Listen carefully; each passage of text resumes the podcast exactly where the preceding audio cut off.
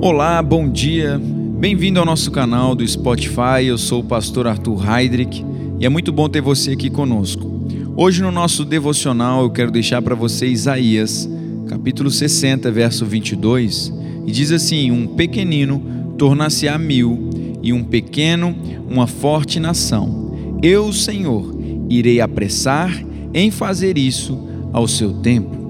Que texto inspirador nós tivemos nessa devocional de hoje. E eu quero que você observe que o profeta Isaías ele não disse: um pequenino é mil. Antes o Espírito apresenta com tanta precisão e ele diz: um pequenino tornar-se-á mil. Isso significa crescimento, mudança, ir de um nível para o outro. Isso significa que quando um pequeno é chamado de pequenino, está se referindo a mil. Imagine como é grande. Sabe, uma prova evidente de que o Senhor ele está sempre interessado em nosso crescimento e prosperidade. Como ler isso, sabe, ainda ter dúvidas sobre a sua grandeza e prosperidade, serem ideia e desejo de Deus?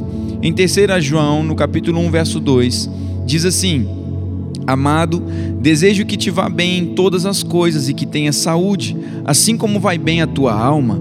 A Bíblia sabe estar repleta de informações sobre o poder e a glória, a honra, a majestade, o esplendor do nosso Pai Celestial e a vontade de compartilhar o que Ele tem com os seus filhos. Essa é a gloriosa, sabe, vida de prosperidade para a qual nós fomos chamados, e, esta, além do mais, é a base da nossa prosperidade. Nós, nós não estamos correndo, sabe, atrás ou em busca de prosperidade, porque a verdade é que nós somos filhos desse Deus verdadeiro, cuja riqueza é ilimitada, inestimável, sabe, não tem como nós quantificarmos a grandeza do Pai, o quanto Ele é próspero nós pertencemos a Ele.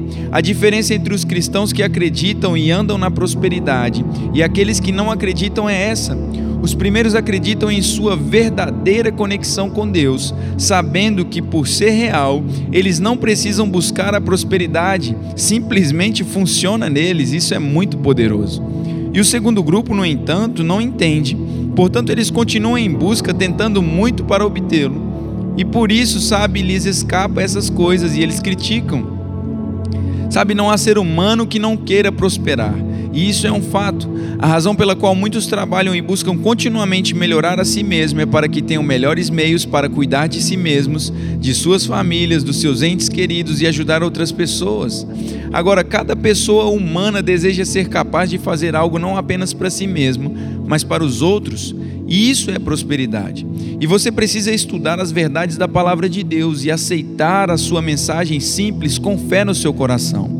Você precisa ler sobre homens e mulheres, sabe, descritos para nós na Bíblia que eram prósperos, influentes, poderosos, bem-sucedidos e, além do mais, serviam a Deus em retidão até o fim dos seus dias.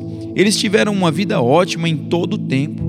Você precisa aceitar o crescimento e a prosperidade e caminhar neles. É uma função da nossa conexão com a divindade do nosso Pai. Vamos orar agradecendo a Deus por este privilégio de fazermos parte dessa família. Pai, nós agradecemos. Agradecemos, Pai, por o Senhor nos colocar em um lugar privilegiado na família de Deus. Obrigado, Pai, por esta conexão inseparável com o nosso Pai Celestial. Tudo que pertence ao Senhor pertence a nós. A nossa prosperidade vem do Espírito e é ilimitada, inestimável e não tem como nós quantificarmos, Pai. Nós estamos estabelecidos na justiça do Senhor, portanto, nós florescemos como uma palmeira e nós andamos sempre em riqueza e abundância em todas as áreas da nossa vida. Amém. Que você venha ter um dia abençoado na prática da palavra, superabundando em todas as áreas da sua vida. Nos vemos em breve. Um grande abraço. Tchau, tchau.